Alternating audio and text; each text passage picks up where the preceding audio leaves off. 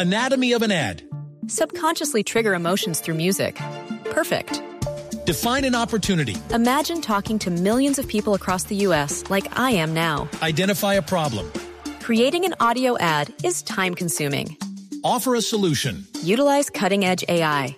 Imagine creating all that in under 30 seconds. Well, we did to create this ad.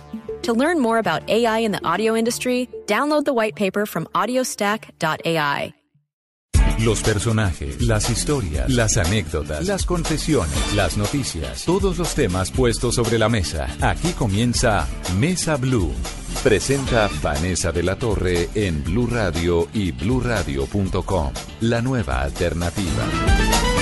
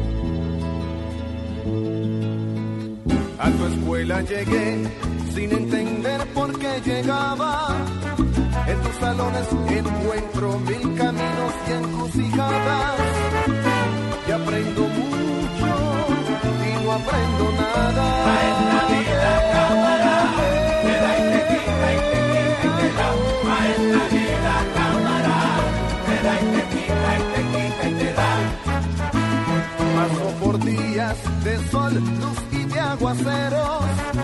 Paso por noches de tinieblas y de lunas. Paso afirmando, paso negando, paso con dudas, entre risas y amarguras, buscando el porqué y el cuándo. Maestra vida, cámara, te da y te quita y te quita y te da. Maestra vida, cámara, te da y te quita y te quita y te da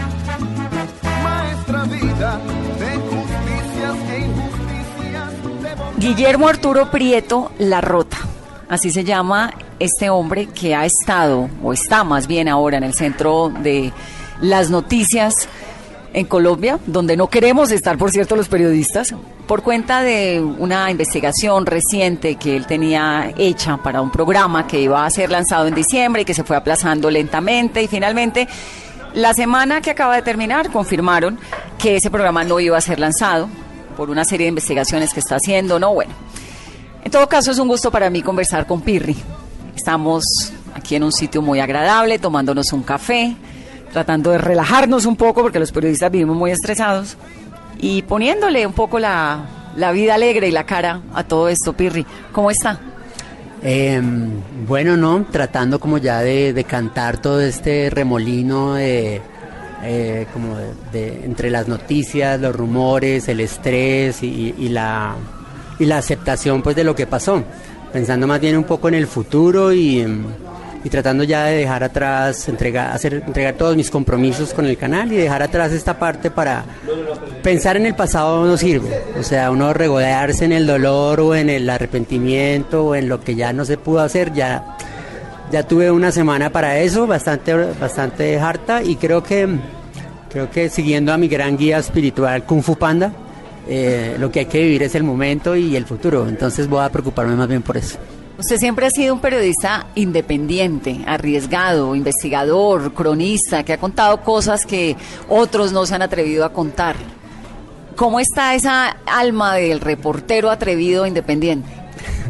Bueno, en este momento está un poquito golpeada, eh, pensando si en realidad eh, es, una, es algo en lo que quiero seguir o si es una etapa muy gratificante, de la cual me siento muy orgulloso, pero que, pero que tal vez de pronto ha llegado el momento de cerrar. Tengo otros sueños, siempre he querido escribir un guion, siempre he querido, he hecho mis ensayitos, tengo dos libros publicados, hasta hice ensayos en las tablas. Y mm, creo que hay muchos escenarios de la comunicación en los que podría sentirme más a gusto y en este momento más libre. Pirri, ¿usted estuvo de viaje durante cuánto tiempo? Yo me fui un año que se yo pedí un año sabático que me dio el canal inclusive generosamente en esos tiempos. El canal RCN, usted trabajaba, tenía, bueno, El Mundo según Pirri, que luego se convirtió en Especiales Pirri. ¿Eso duró cuánto tiempo? 16 años. 16 años en los que ya al cabo de tanto tiempo eh, hay mucho desgaste, tú lo dijiste, el estrés en el que vivimos los periodistas, que si no, si no nos están intimidando jurídicamente, nos están intimidando físicamente o nos están intimidando con amenazas o nos están intimidando haciéndonos bullying en las redes. Eh, en fin, es una lucha constante entre tratar de contar lo que uno cree es la verdad que los colombianos necesitan saber y todas las fuerzas que se oponen a que uno haga eso. Y bueno, cuando empecé y tenía 29 años y tenía toda la fuerza y, eh, el entusiasmo, pues no me importaba trabajar 14, 15, 16 horas porque uno estaba absolutamente enamorado de su trabajo. Al cabo de 16 años uno se empieza a desgastar, como cualquier relación, y yo ya me sentía llegando un poco a escribir la crónica y me sentía como escribiendo el mismo comienzo de una crónica que ya había escrito antes. Obviamente siempre uno mantiene, trata de mantener los principios que le enseñaron de la ética y la verdad, etcétera, pero me estaba sintiendo más haciendo mi trabajo por cumplir y sentí que necesitaba encontrar la pasión otra vez. Entonces pedí un año sabático y pues también estábamos con el canal que me, que, me dieron mi año y me dijeron, bueno, la única condición es que cuando regrese nosotros seamos la primera opción si usted quiere hacer otro programa de televisión.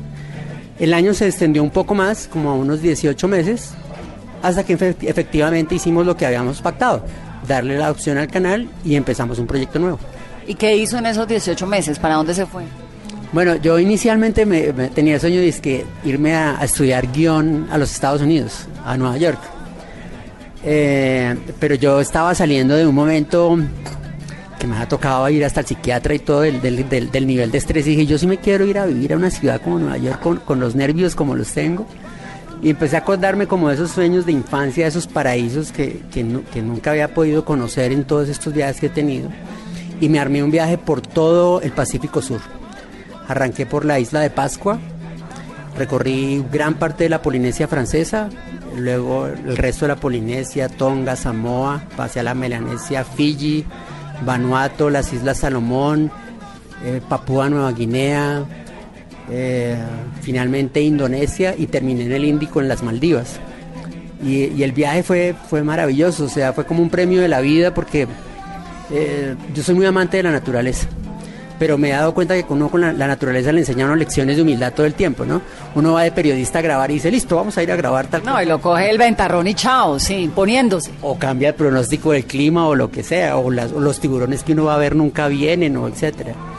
Y en este viaje como que todo me, todo me, era como si todo estuviera, como que el universo conspirara. Entonces me fui a ver las ballenas a Tonga y creí que iba a haber uno o dos días de ballenas y tuve 14 días de ballenas.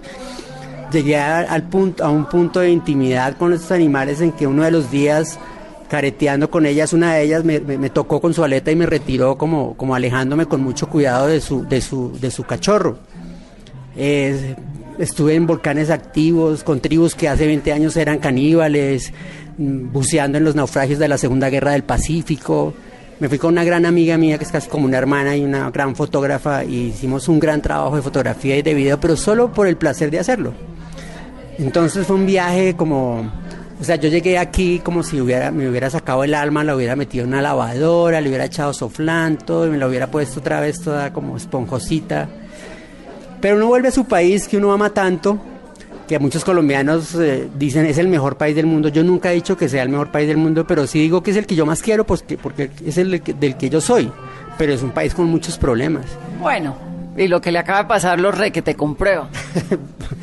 sí, pues bueno, digamos ese, alrededor de ese problema con, mi salida eh, y todos los eh, rumores y versiones alrededor de pues desafortunadamente yo lo único que puedo decir es la, lo, que ellos me dijeron a mí. ¿Qué fue lo que pasó? ¿Cuál es su versión?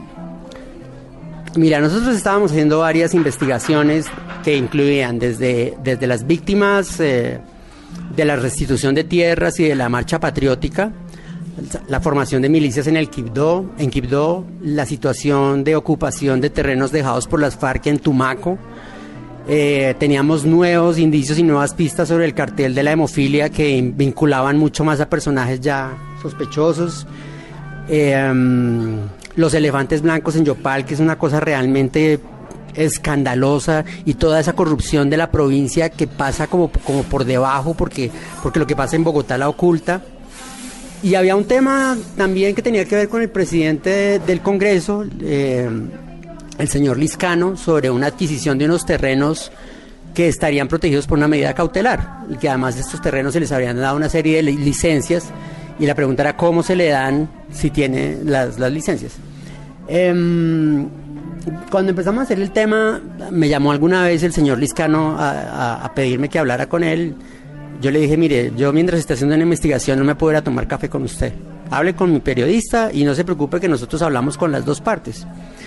Y me pareció muy sospechoso que él supiera que estábamos haciendo la investigación. Nunca supimos, yo no puedo decir hoy quién le dijo a él que la estábamos haciendo. Porque inclusive en el canal no sabían, o sea, nosotros la... ¿Usted era independiente, manejaba su propia agenda, sus propias investigaciones? Sí, pues yo me estaba moviendo como siempre. Teníamos mi equipo, nuestra, ahí nuestra, en- en- digamos, nuestros escritores donde estaban mis periodistas y mi oficina. Y a mí no me piden lista de lo que yo estoy haciendo. Nunca me la pidieron. Eh, pero algunas personas empezaron a pasarme ese rumor, como que el señor Liscano, que no sé. Pero nunca se me dijo eh, así frontalmente o nunca tuve una evidencia, una grabación, una nota, una cosa que dijera es por este tema que nos cerraron el canal, que nos cerraron el programa.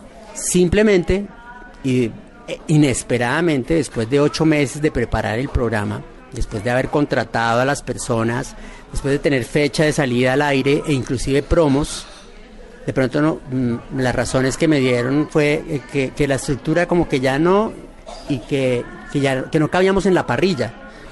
Unas explicaciones que obviamente pues me dejaron bastante ah, pues, insatisfecho, pero pues eh, ellos son una empresa, ellos son los jefes y ellos deciden qué quieren hacer con el trabajo que uno hizo, etcétera, y disponen del trabajo de uno. Alrededor de eso se, se, creó una cantidad, de, empezó a crecer una bola de nieve y la gente empezó, empe- empezaron por decir, el, por el habría sido, hasta terminar asegurando pues que había sido por culpa del iscano que nos habían sacado. Es el momento que yo no lo sé. No lo sé y, como periodista no me gusta, digamos, alimentar chismes y traté de mantenerme al lado- alejado de eso. Eh, la periodista que hizo la investigación, que se llama Diana Salinas, ella me dijo, mira, yo, yo no me aguanto esta presión y, yo le dije, mira, es que podemos hacer varias cosas. Una, pasémosle el mapa de ruta y los datos a un periodista como Daniel Coronel, por ejemplo, que eso sería una salvaguarda de que la información sí se, Se publique, que es lo que finalmente uno quiere como periodista. o que la investigación se hiciera. Pero ella ya como el segundo día después de que nos cerraron me dijo yo no aguanto, yo quiero sacar esto yo porque la estaban, le- la, la estaban haciendo mucho bullying por Twitter. Un periodista le decía que era que, que si no hablaba con ella era que ella estaba siendo cómplice del silencio, una cosa ahí horrible. Entonces yo le dije bueno, pues yo creo que si quieres dale, pero te toca renunciar obviamente y no podemos usar lo que lo que investigamos con RCN porque eso le pertenece al canal. Y ella me dijo que sí, que sí, renunció y cogió el fin de semana para volver y, desandar sus pasos por allá, por, por Risaralda y por esas tierras. Volver a hacer las entrevistas, las pudo hacer casi todas, y, expuso su investigación en la, en la, en la W. Em, nosotros por nuestro lado, pues digamos, una de mis principales preocupaciones era todo mi equipo de trabajo. Sobre todo porque pues uno empeña su palabra, uno con el equipo de trabajo y uno con una cantidad de fuentes que inclusive arriesgan su seguridad para darle a uno sus testimonios, ¿no? Eso era lo que más me indignaba. Entonces, digamos que yo le, le dije eso al presidente del canal y él, digamos que dijo, ah, bueno, y me pareció una decisión decente por lo menos. No, dijo, bueno, ¿cu- ¿por cuánto era el contrato inicial? Que era por 10 programas, dos meses y medio. Dijo, yo les respeto el contrato. Y llegamos a un arreglo en que yo tengo que entregarle cinco programas, que yo no sé qué van a hacer con ellos. Yo, yo hasta el 28 tengo que estar en el canal. Le entrego esos cinco programas y el canal verá qué hace con, con esos. Y yo mientras tanto estoy tratando de que mis periodistas, mientras terminamos esos cinco programas, se ubiquen en otras partes, vuelvan a sus trabajos, encuentren, encuentren otras fuentes de ingresos, porque son muchos periodistas jóvenes pues que dependen de verdad de su sueldo de periodista. ¿Cuánta gente?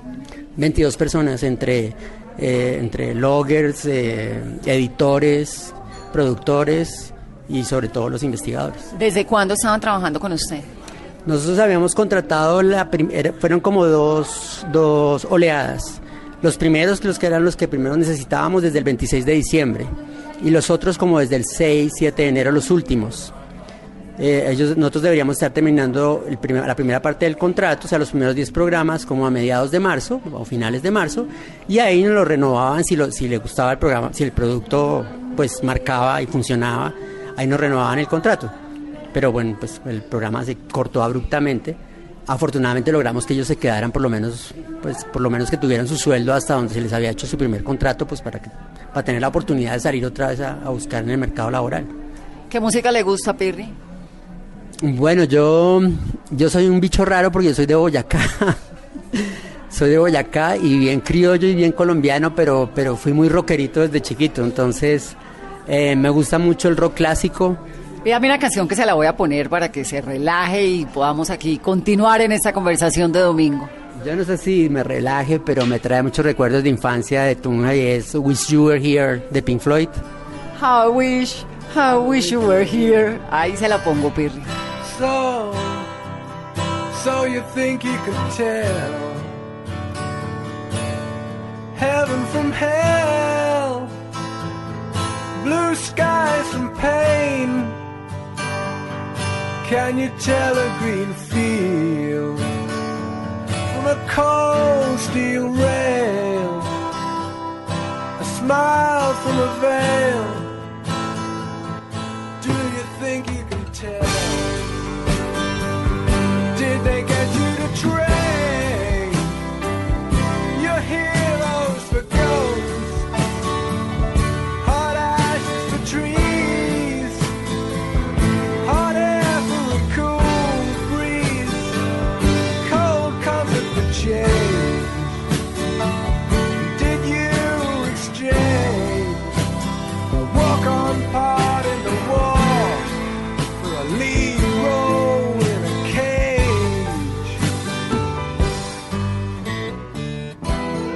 Bueno, continuamos en esta conversación con Pirri. Estamos hablando de periodismo, de escándalos. bueno, Pirri, entonces ahora, ¿qué va a pasar con todo ese material? ¿Queda el canal con eso y eventualmente ellos deciden si lo publican o no? Pues eso es de ellos. Pero lo que usted tiene en la cabeza, su información, ¿qué va a hacer con ella? Bueno, eh, digamos, yo estoy como soltando algunos datos. Yo tengo muy buena acogida en mi página de Facebook y mucha gente me sigue.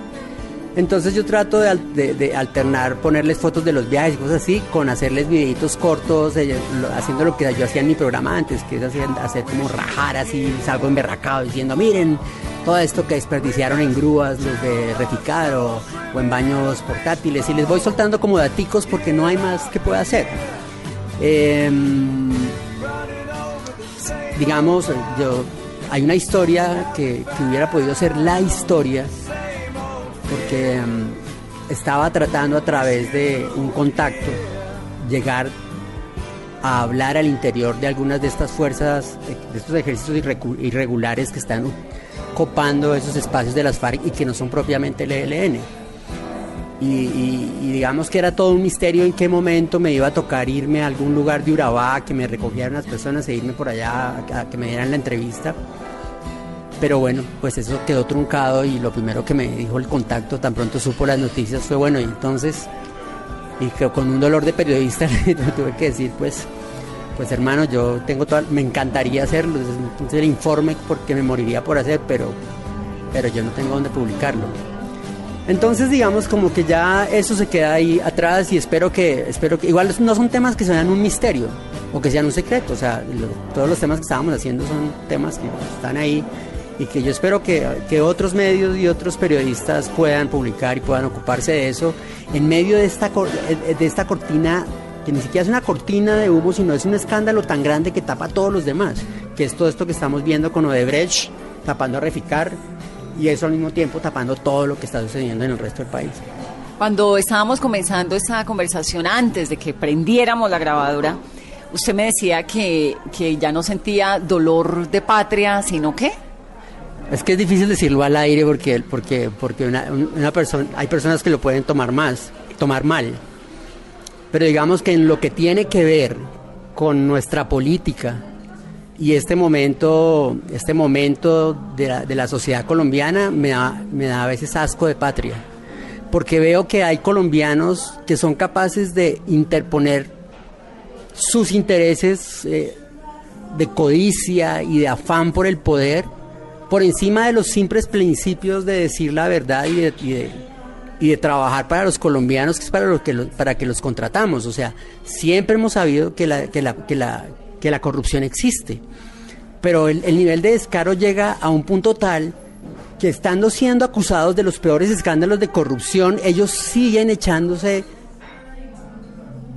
estiércol en la cara, eh, no, no logran llegar a un, a un a un mínimo acuerdo por el bien del país. El país se va por el desbarrancadero. Acabamos de tener una reforma tributaria que no nos esperábamos y que no hubiéramos tenido si no se hubieran perdido 4 billones de dólares en la refinería de Reficar. Y aunque estos señores deberían estar es colorados de las acusaciones y de lo que está pasando, no, siguen envueltos en su guerra verbal de noticias falsas, de prensa negra, envenenando la mente de los colombianos. No sé si, si, llegan a tener, si, si en algún momento llegan a acostarse en sus camas y pensar en la magnitud del daño moral que le están haciendo al país. No, yo creo que no. Yo me lo pregunto todos los días también y me pasa exactamente lo mismo y ve uno, viaja uno a las regiones y ve lo que pasa en La Guajira y los niños muriéndose de hambre y estos informes de la Contraloría que hablan de 40, 50 billones de dólares de pesos en, en corrupción y uno no puede creerlo realmente. Yo me, me impresiona que lo diga así como tan con el, le ponga el término asco porque es que a mí me pasa lo mismo. Y uno no puede creerlo porque además nosotros somos de una generación de periodistas que queremos y no tenemos miedo de sacar escándalos y de contar cosas y de, ¿no? Como de, a ver, es que este es el país que le estamos dejando a las generaciones venideras. Y la verdad es que es muy impresionante. digamos, en ese, en ese año y medio de reflexión suyo, de viaje, ¿el país que se encontró es mejor o es peor que el que dejó? Bueno, lo que pasa es que llegué a un, a, un, a un momento histórico del país muy particular. Porque yo a veces trato de darme un, consuelo diciendo, bueno, yo fui joven, adolescente y, alcancé la edad adulta en plena época del terrorismo de Pablo Escobar. Y si yo me pongo a pensar en esa época y en, y en lo que sucedió después en todos los noventas y algo del principio del año 2000, tengo que admitir que las noticias han cambiado en que por lo menos ahora no es la masacre diaria. O sea que de alguna manera uno podría pensar que hay cosas que se han, que, se han mejorado.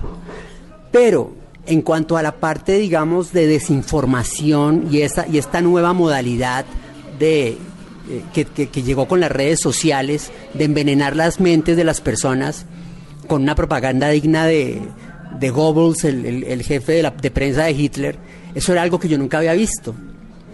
Y como las redes sociales tienen un nivel de, penetración tan, tan, tan impresionante, más allá de la televisión y de la radio, me encuentro con una cosa que no había. Antes, por lo menos, había uno o dos o tres medios que la gente podía escoger entre ellos a quién le cree. Y yo le creo a este columnista y a este medio sí le creo, a este no.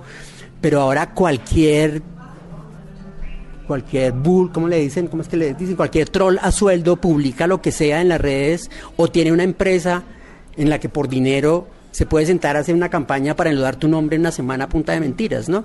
Y eso expone a un nivel exponencial, a nivel ya de campañas lideradas por los grandes cerebros del país para ir en contra de un proceso de paz, por ejemplo. Entonces, eso, eso, ese, ese momento, eso nunca lo había visto en Colombia, pues una, una oposición tan berraca como a la paz, cuando uno dice que, que tal vez es lo que todos esperamos. Pero pero luego me pongo a mirar otra vez en retrospectiva y me acuerdo también que yo fui, era joven cuando Pizarro entregó las armas y era joven también cuando después de entregar las armas lo mataron. Y también me tocó ir joven todo el proceso de aniquilación de la Unión Patriótica. Entonces, a veces me pregunto si es que este es un momento muy terrible o es que simplemente nuestra historia es un ciclo repetitivo, como desde hace, desde la patria boba, que parece convertirse en la patria idiota y en la patria loca. Vamos a hacer una pausa, regresamos enseguida en esta conversación de domingo con Pirri aquí en Mesa Blue.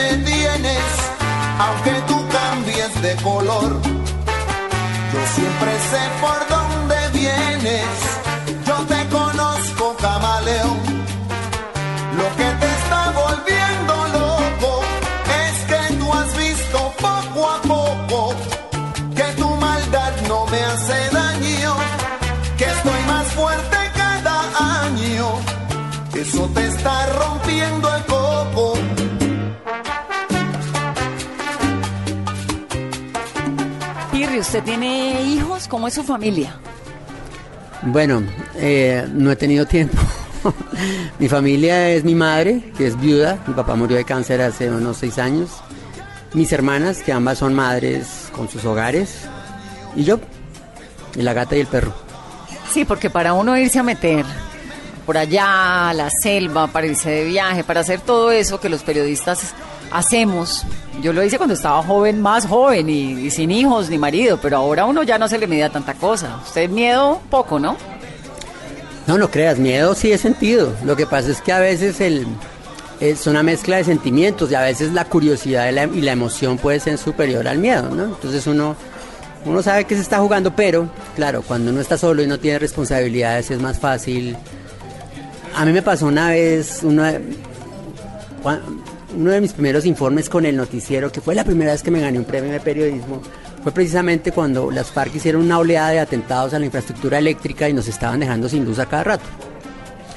Entonces un día, eh, viendo el noticiero y oyendo cosas y tal, entonces surgió el tema de, después de que las FARC tumbaban una torre, decían que costaba no sé cuántos millones volver a pararla. ¿no? Yo decía, ¿por qué? Entonces empecé a averiguar y claro, tenían que mandar una cantidad de soldados, las FARC dejaban el terreno minado.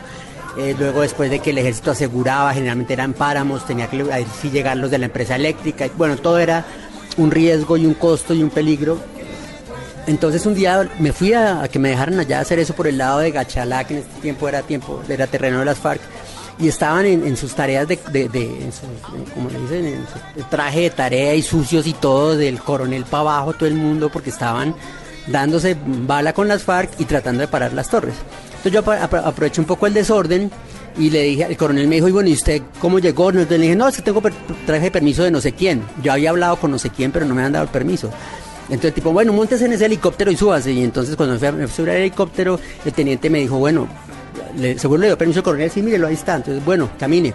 Pero eso está minado, me dijo. Entonces, el camarógrafo me miraba así como, "Ya nos vamos a meter allá. Entonces, le dije, no me acuerdo cómo se llamaba, Manuel, creo, le digo.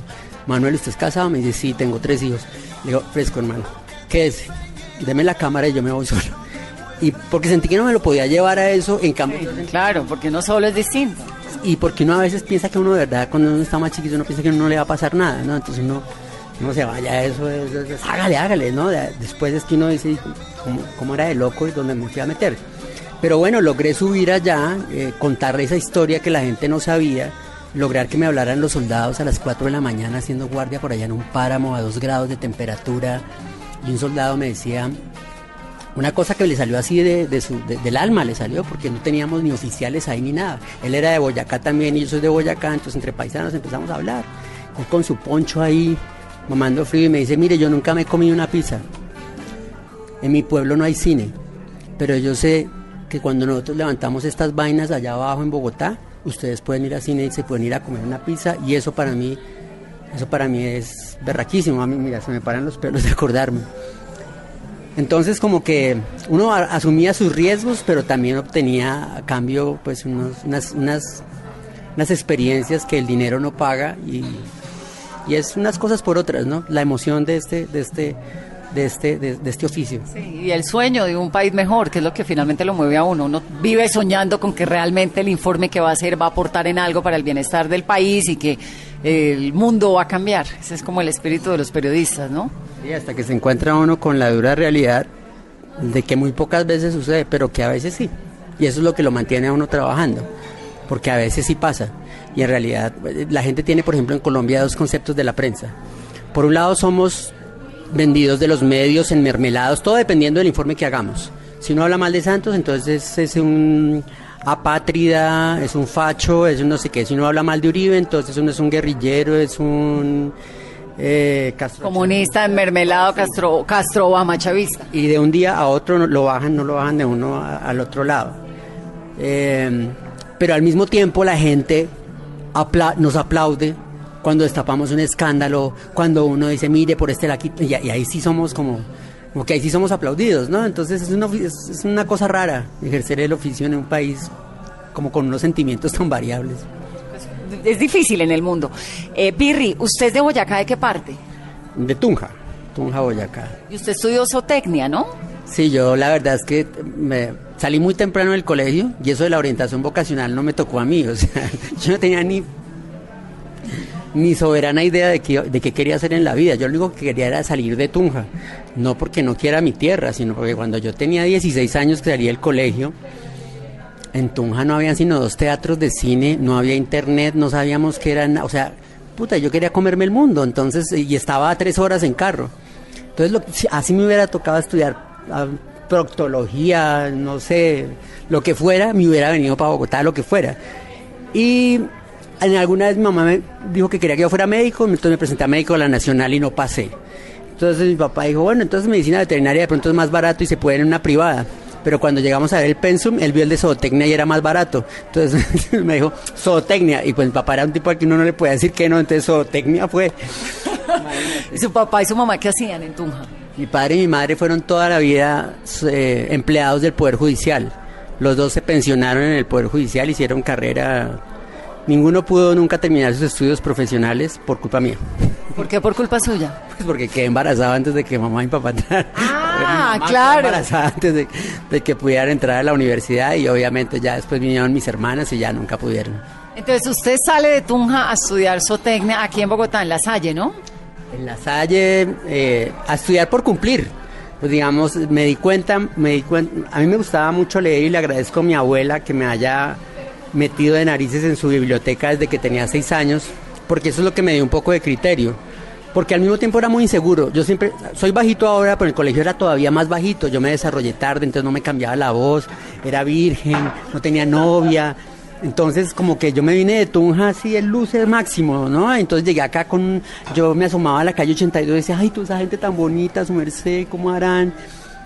Pero poco a poco, estando acá en Bogotá, se abren muchas. Se le abre a uno el panorama, se le abre a uno la mente y empieza uno a soñar que uno puede hacer otras cosas.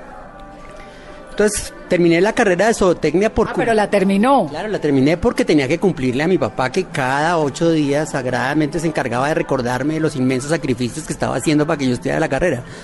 Esa era la relación con mi papá. Y sí, los estaba haciendo, en efecto. Pero durante ese transcurso conocí gente eh, para tener una plática adicional, entonces trabajaba por la noche en bares, eh, muy en la movida como underground, en los bares de Héctor Buitrago, que es el de Aterciopelados, y, de- y empecé a conocer mucha gente artista o, o escritores y periodistas. Y además me aficioné por los deportes de riesgo. Entonces yo era como que sabía que en el día tenía que cumplir con la carrera, pero mi tiempo libre era para irme a escalar rocas en Suezca o a saltar en paracaídas a Flandes y a trabajar de noche a ver cómo conseguía plata para hacer esas cosas. Hasta que me apasioné tanto con la vaina que con otros dos amigos deportistas que ninguno era periodista decidimos hacer una revista. Imagínate la vaina tan quijotesca. Una periodista, una, una revista, la primera revista de deportes de riesgo en Colombia que obviamente quebramos en la tercera edición. ¿Cuántos años tenían? Yo creo, yo tenía 21 años, tal vez 22 años, y ellos eran un poquito, como uno o dos años menores que yo. ¿Y de dónde sale lo del teatro? Porque por ahí también estuvo como haciendo teatro, ¿no? Bueno, ya después de que, de que pude, eh, bueno, primero fue pasar de ser un zootecnista a entrar a trabajar en televisión como por casualidad, como por los deportes de riesgo, y de pronto darme cuenta trabajando ahí que de pronto podía escribir. Y empecé a escribir. Ahí nace lo de la crónica y ahí empiezo a ser periodista. Pero cuando ya mm, llevaba muchos años en la carrera empecé a, escribir unos libros y la introducción a uno de esos libros que se llama Sexo, que era un libro sobre crónicas alrededor de la sexualidad en el mundo, pero, pero no sobre que el pipí grande y que cuál es la mejor posición y esas vainas, sino por ejemplo sobre por qué la prostitución es legal en Alemania y en Francia no, o por qué, o, o la violación usada como arma de guerra en el Congo y en los Balcanes, cosas así, temas.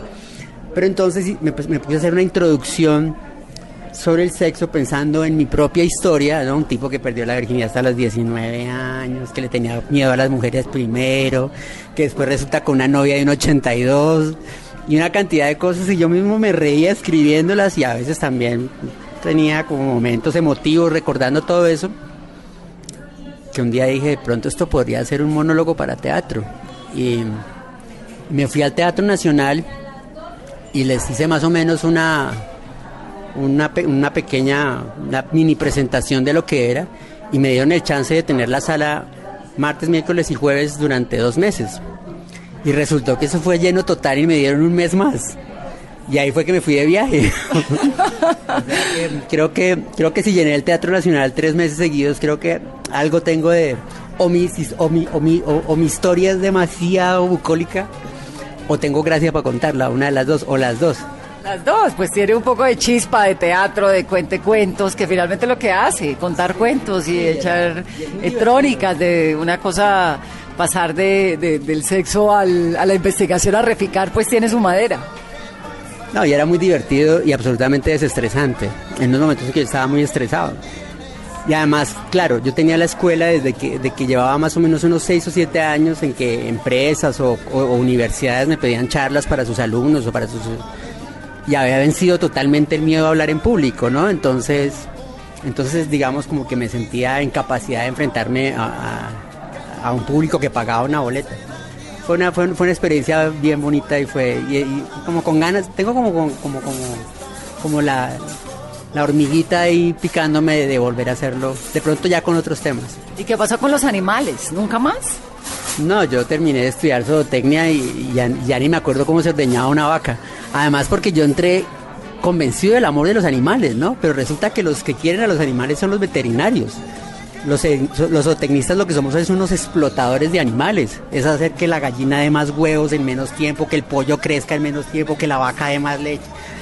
Entonces es, una, es como una cosa tan industrializada que, que no, no me terminó gustando mucho. De la carrera recuerdo y me quedó, por ejemplo, que aprendí a hacer quesos y, y- y carnes maduradas. Entonces yo aprendí a hacer un jamón, aprendí a hacer un salchichón, aprendí a hacer un queso según la el queso que se quiera, pues según la formulación y eso me parecía chévere, ¿no? Pero pero el resto la, la carrera fue nada, la que me abrió la las puertas de esta ciudad que se llama Bogotá y de este otro mundo y más allá de eso, pues una anécdota. Bueno, pero está buenísimo lo de saber hacer quesos y chorizos y, y- y curar jamones y etcétera. Eso me parece un hit. Sí, desafortunadamente fue lo único que aprendí a hacer y ahora que está de moda que todos los tipos son chefs, ¿no? Entonces todo lo- todos los tipos interesantes de ahora son chefs y saben de vinos. y. Pues yo sé de vinos un poquito, tomármelos, pero nunca aprendí a cocinar. Entonces, y no, y no puedo estar a una hija invitándola a la casa a hacerle un jamón porque es que tú toca tener una planta y una cantidad de cosas. Entonces, pues fue más bien anecdótico y, bueno, y de pronto ahora que no tengo trabajo pongo una charcutería.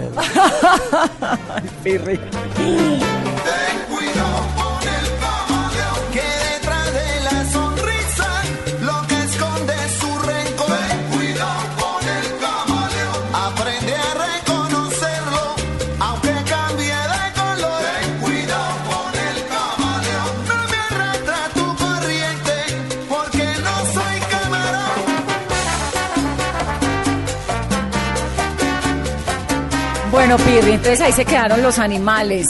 En alguna entrevista que leí suya para la preparación de este especial aquí en de esta conversación de domingo en Mesa Blue, me encontré una declaración suya que me llamó mucho la atención cuando decía le temo a los poderosos y le temo al ser humano. ¿Por qué? ¿Cómo así?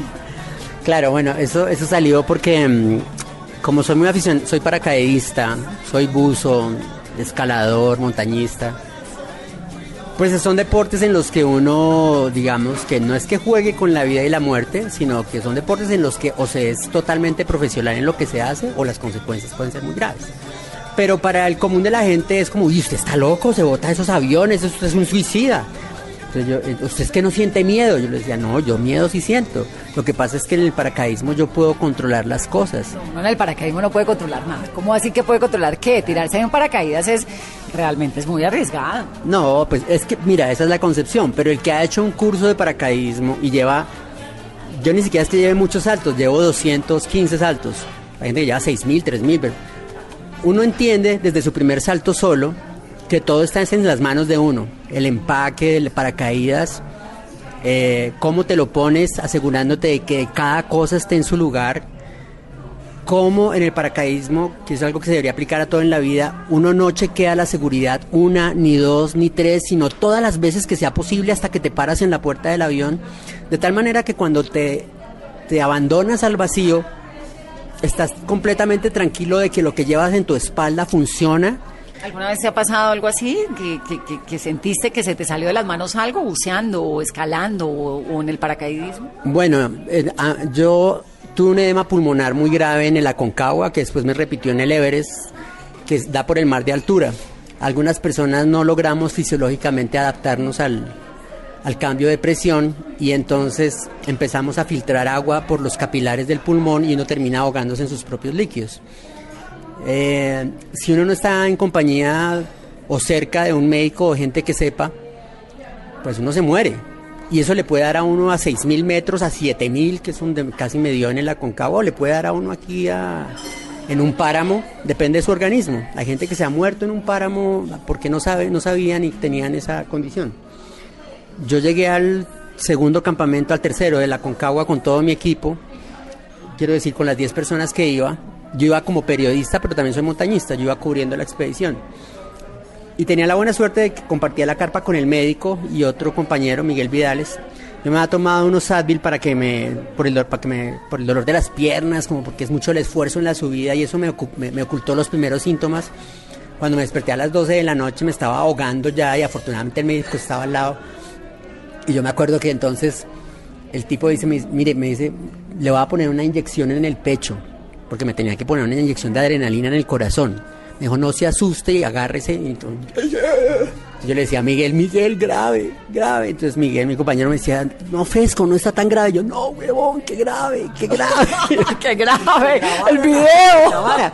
Y efectivamente el man sacó mi cámara y grabó y eso quedó todo. El programa fue muy emotivo. Yo me acuerdo que eso, yo volví del Everest y el programa lo, de la Concagua y el programa lo pasé como al mes. Y mi papá me llamaba a ver si estaba vivo. Yo le decía, papá, a ver si eso está, eso está grabado. ¿Le ha pasado que ha tenido por como consecuencia de su pensamiento, de toda esa polarización que ha habido el país, romper conversaciones o romper relaciones con alguien?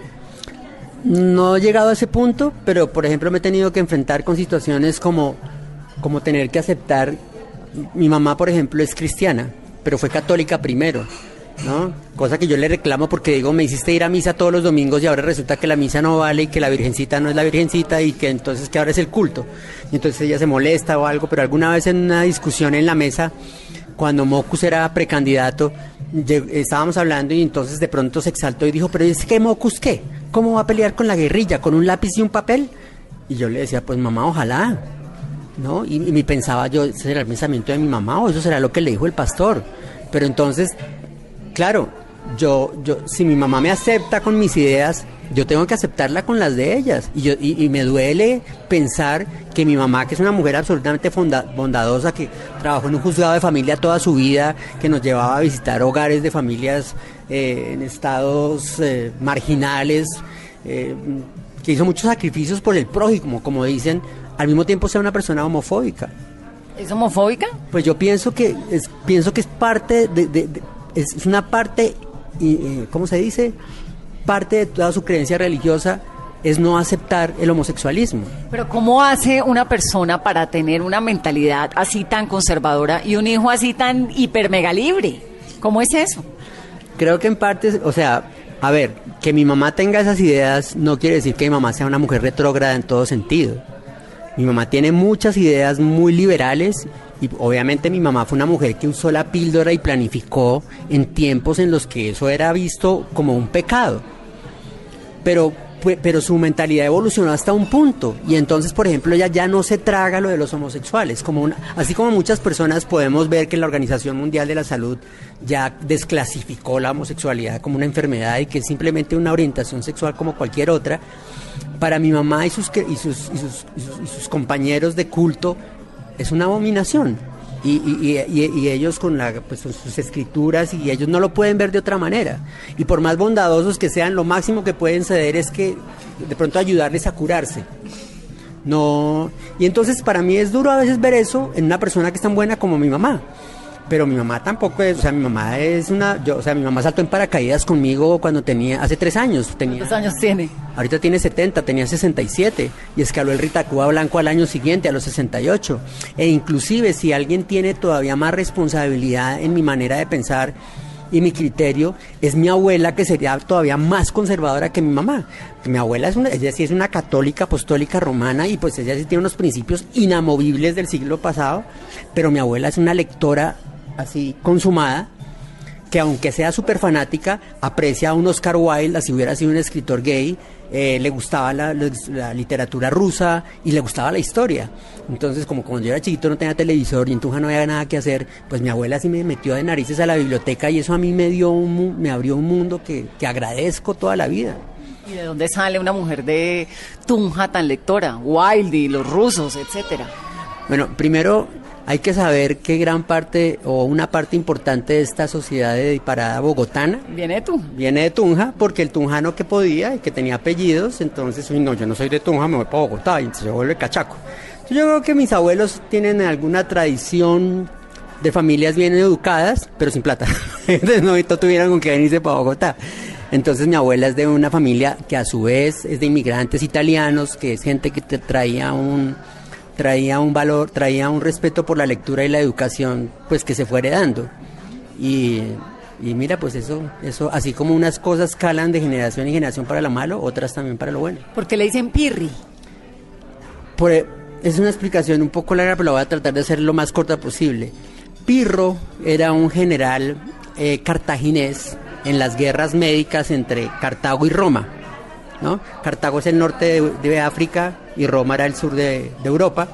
Y en esas guerras médicas, que eran contra Aníbal, el de los elefantes, tenía un general que se llamaba Pirro, y Pirro logró expulsar a los romanos de un puerto cartaginés, pero a un costo mucho más alto de que si hubiera perdido la batalla. Al final le quitaron los tesoros, perdió más hombres que los romanos, y, pero bueno, los echó. Entonces ahí se acuñó una, una expresión que es una victoria pírrica, por Pirro, que es una victoria insignificante, como cuando uno gana un partido y ya está desclasificado del Mundial. Entonces nos están explicando eso por casualidad en tercero primaria, por alguna razón un profesor loco que teníamos. Y a mí me decían chirrimplis y era muy enano. Más, yo siempre tuve que cargar con esta vaina del enanismo. Entonces Gustavo Cruz, un compañero, dijo, ah, entonces chirrimplis es pírrico. Y de pírrico se quedó a pirri el insignificante. Bueno, pues me parece cero insignificante, Pirri, pero qué delicia esta conversación. Gracias. No, gracias a ti. Ojalá pudiera uno echar carreta eh, más largo, pero nada, gracias por invitarme a tu espacio y por preocuparte como periodista por, por nuestro caso y eh, te deseo mucha suerte y muchos éxitos eh, tanto en la televisión como en la radio. Me quiero quedar con la duda, misma, la misma duda que tú tienes sobre la salida del canal, porque de lo contrario me parecería una oda a la censura y como periodista me parece inadmisible. Sí, es algo, eh, no sé, es algo en lo que a partir de este momento prefiero no pensar, aunque, aunque uno no piense, es casi inevitable llegar a una conclusión, que es la conclusión que tú y yo tenemos. Bueno, y para ustedes un feliz domingo. Gracias por acompañarnos en esta conversación de domingo. Soy Vanessa de la Torre. Que tengan una feliz tarde. Esto es Mesa.